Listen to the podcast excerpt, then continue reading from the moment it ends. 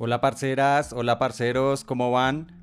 Soy David Vargas y esto es Fotografía Local.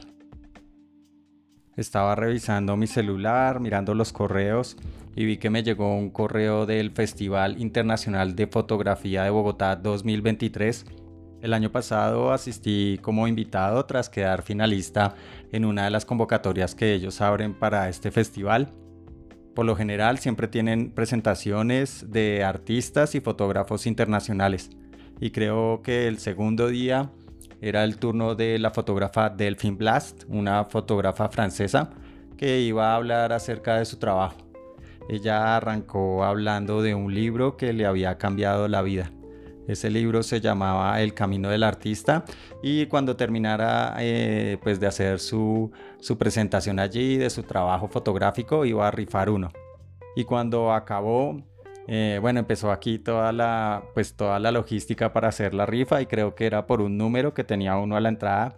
Y casualmente cuando ella saca el número, ese número tiene mi nombre y dice David Vargas.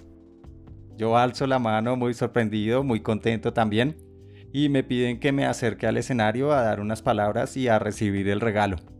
Yo no sé en qué estaba pensando mientras caminaba hacia el libro, pero cuando me acercaron el micrófono para que dijera algo, lo único que se me ocurrió decir fue, yo nunca me he ganado nada, así que gracias.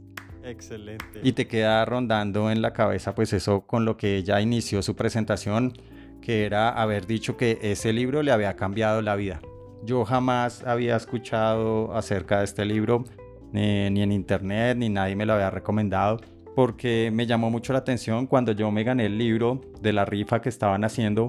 Lo subí, pues subí mi foto normal en Instagram, ¿no? Cuando uno se gana un libro, pues sube la foto en Instagram. Y varias personas que me siguen en mi cuenta de Instagram eh, me comentaron que el libro era muy bueno. Eso quería decir que el libro era muy conocido y yo no tenía ni idea. Mm. Y después de tener toda esa curiosidad y de leer el libro, en este episodio quiero dejarte una pequeña reseña. Como les conté, su título es El Camino del Artista y es escrito por Julia Cameron. Julia Cameron es una escritora y directora de cine estadounidense y escribió este libro al verse en problemas para desarrollar su trabajo y cómo se fue convirtiendo en un curso para encontrar la creatividad. Así que uno empieza pues a avanzar con las páginas, pero se encuentra con que no es simplemente un libro, sino en realidad es como un taller y cada semana ella va dejando como unas tareas en específico, como unas actividades eh, tras haber leído cada capítulo.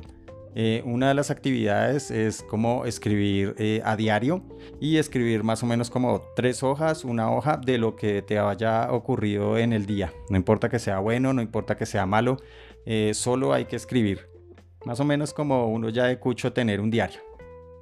Otra de las actividades que ella propone a medida de que uno va leyendo y avanzando en el libro es tener citas para la creatividad ella dice que cada persona tiene un potencial en la creatividad y ese potencial se encuentra en el interior y en el interior se representa como un niño. Esto no es nuevo, pues la creatividad siempre se ha asociado a, los niños y a cómo ellos ven el mundo y uno ya como de adulto va perdiendo esa visión y empieza a sesgarse por la sociedad y así va perdiendo como esa creatividad. Eh, la idea que ella propone es tener citas con su niño interior, así es como ella lo llama. Les voy a ser sincero, de todas las tareas que ella pone, yo no hice ninguna. Desde el colegio soy muy malo para las tareas, así que eh, esto no iba a ser la excepción. Querrá decir decepción. Pero la que ella propone como cita con tu niño interior, esta sí me parece muy muy interesante. Lo veo como algo indispensable para la profesión. De pronto lo que hablé en el episodio número 3 sobre los proyectos personales pues está relacionado con esta tarea que deja la escritora. A lo largo del libro ella siempre está hablando de Dios y de la espiritualidad que tienen que manejar pues las personas que están en busca de esa creatividad. No importa las creencias que tengamos, no importa a qué religión pertenezcamos, dice la escritora que lo más importante es la conexión con algo más grande que uno mismo y que esa fuerza en la que se debe creer lo va a guiar a uno y a dirigir hacia el camino de la creatividad. Esta fuerza no necesariamente es una deidad específica, sino más bien es una fuerza divina que existe en todos nosotros y en todas las cosas. Entonces creo que ya depende eh, de cada persona cómo quiera leer e interpretar el libro.